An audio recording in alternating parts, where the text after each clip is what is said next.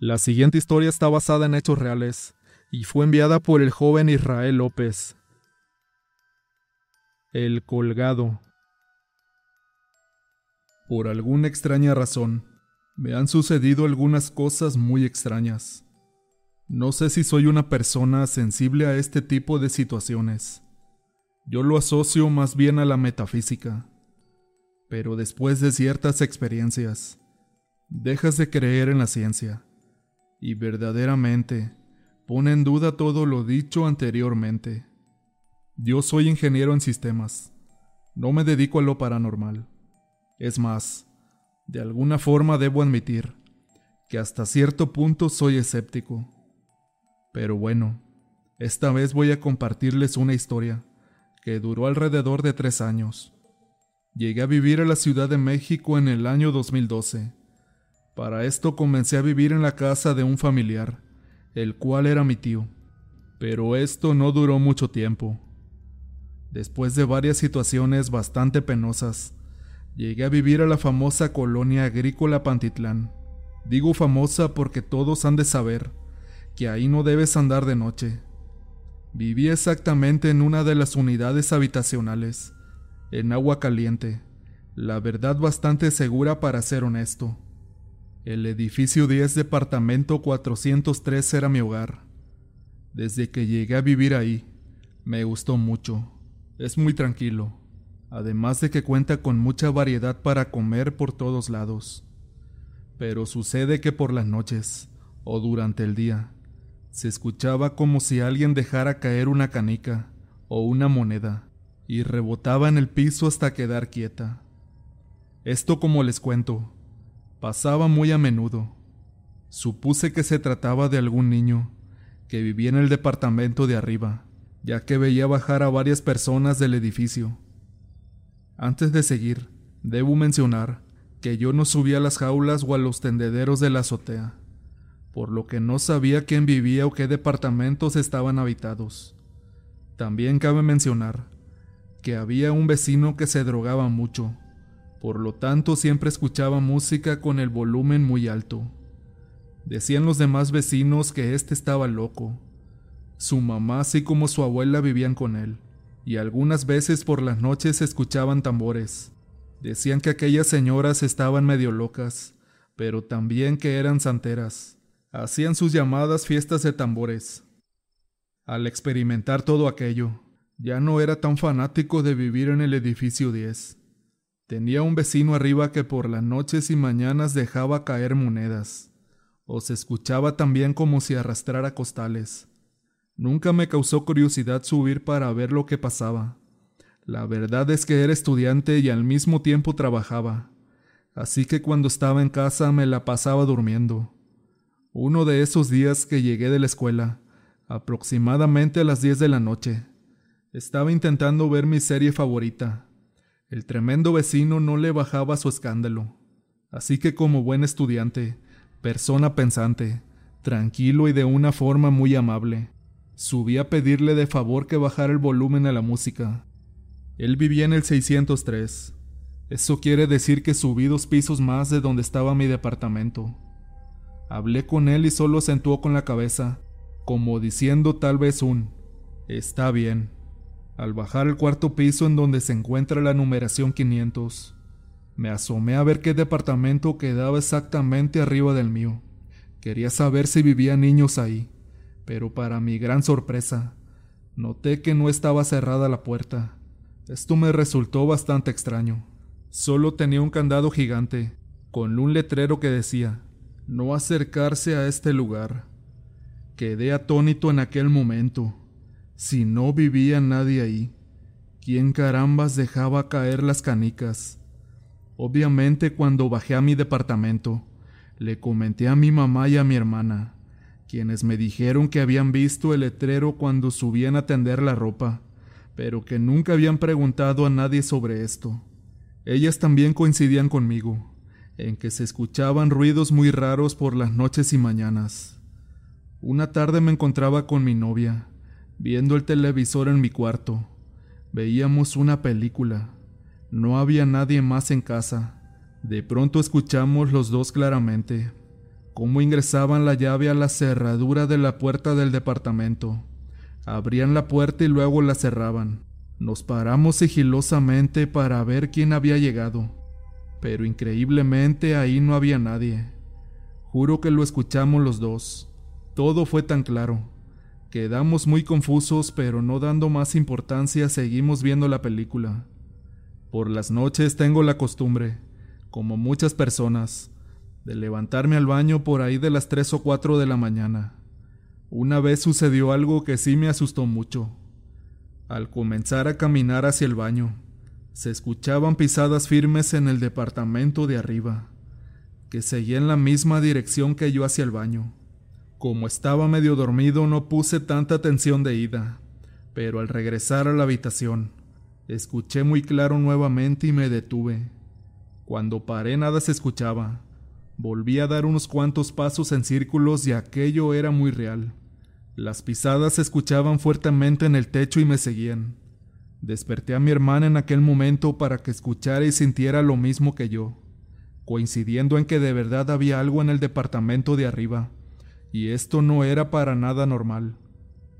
Con el pasar de los días se nos hizo costumbre escuchar las canicas y monedas, y de vez en cuando escuchar aquellos pasos. La verdad es que ya no le tomábamos mucha importancia hasta que una noche comencé a oír, como si un perro estuviera arriba rascando el suelo y tratara de ocultar algo. Se escuchaban que eran garras muy grandes. Después lo hacía en la puerta del departamento. Esto despertó a algunos vecinos, y todos decían que el ruido venía del 503. Una señora de las vecinas comenzó a decir que el padre de familia de aquel departamento se había colgado por no tener dinero y dejarle así los seguros a sus hijos y a su esposa. Pero a esa hora de la noche, y con el sueño que tenía, no puse atención a lo que esta señora decía. Decidirme a dormir nuevamente. Ya estaba conciliando el sueño, cuando se escucharon ahora gruñidos como de un animal feroz. Ahora sí despertaron todos. Todo el edificio se levantó y comenzó a patear la puerta del departamento 503. Unos se asomaban por las rendijas, pero la verdad no se alcanzaba a distinguir absolutamente nada. Todo estaba en completa oscuridad. Otra de las vecinas ahí presentes dijo que pediría las llaves del departamento a la administración. Algunas mujeres lloraban asustadas, estaban muy nerviosas. Después de algunos minutos, todos nos retiramos y quedaron en que la vecina pediría las llaves y juntos abriríamos aquel departamento. A la mañana siguiente pasé por la rutina de siempre, las canicas golpeando el techo y monedas cayendo al suelo. Era un día sábado, así que me dispuse a hacer mis actividades y esperar a que llevaran las llaves. Cuando regresa la vecina comienza a tocar la puerta a los inquilinos de los departamentos que quedamos de revisar el 503. Subimos y fue todo un relajo. Primero quitó la cadena y el candado, luego la cerradura de abajo, la de arriba y por fin la perilla. Al abrir aquella puerta, pudimos darnos cuenta que todo el piso estaba alfombrado, pero había un olor fétido tan horrible que un vecino no se aguantó y comenzó a vomitar en las macetas. Nos dimos cuenta que en el suelo estaba una marca con gis blanco de un cuerpo. Estaba una mancha que parecía ser de sangre sobre la alfombra color beige. Entramos de pronto a aquella cocina notando que aún había muchos trastes tirados por doquier, que se quedaron ahí con algo de comida ya en muy mal estado. El baño estaba completamente lleno de moho. Buscando las canicas o monedas no encontramos absolutamente nada. Es más, como ya dije, todo estaba completamente alfombrado. ¿Cómo era posible que se escucharan siempre caer las canicas y monedas? No encontramos tampoco rastros de algún animal. No vimos nada más que basura y el fétido olor a podrido. Salimos todos de aquel departamento muy confundidos, pero con algo de miedo también por lo que habíamos visto y por comprobar que no existía nada que estuviera causando aquellos extraños ruidos. Las señoras que se decían eran unas santeras. Decían que seguramente todo eso se debía a que el señor que había vivido ahí se había suicidado y que en el lugar Quedaron malas energías o algún demonio o espíritu maligno que hacía de las suyas. Cuando preguntamos a la administración nos dijeron que el departamento tenía más de 20 años desocupado, que la familia jamás había regresado y que en efecto el padre de familia se había colgado en aquel lugar y que desde entonces nadie más quiso vivir ahí. Otra señora ya de edad avanzada comentó que cuando el señor se había suicidado, se fue una de sus hermanas a vivir allá a ese departamento, y que según ésta practicaba la brujería y cosas obscuras. Yo no sé si sea real lo de aquella hermana, pero lo que sí fue muy real fue el trágico suicidio de aquel señor. Semanas después a todo esto, una noche me levanté al baño y de nuevo estaban aquellas pisadas siguiéndome. Esa noche había asistido a una fiesta, así que seguía algo alcoholizado aún. Decidí salir de mi departamento y subir las escaleras hasta detenerme en la puerta del 503. Me senté en el suelo de espaldas hacia la puerta y comencé a rezar en aquel lugar. En algún momento ya les hablaré de lo que sea a nivel espiritual. Me puse a rezar y tomé fuertemente mi medalla de San Benito. Pedí que si algún espíritu o entidad demoníaca se encontraba en aquel lugar, saliera y dejara descansar en paz el alma o espíritu del Señor que ahí había muerto. Pasaron los días y no escuché más ni las canicas ni las monedas o los gruñidos. Creí que tal vez algo de lo que había hecho yo había alejado a lo que allí habitaba, hasta que una noche de un sábado, un tanto alcoholizado regresaba cerca de las tres de la mañana a casa, y al comenzar a subir las escaleras, sentí como si algo o alguien me estuviera siguiendo. Traté de no voltear aún así, pero al llegar al segundo piso, Vi claramente cómo una persona se adelantaba y subía más rápido que yo, casi corriendo. Esta persona vestía un traje color gris.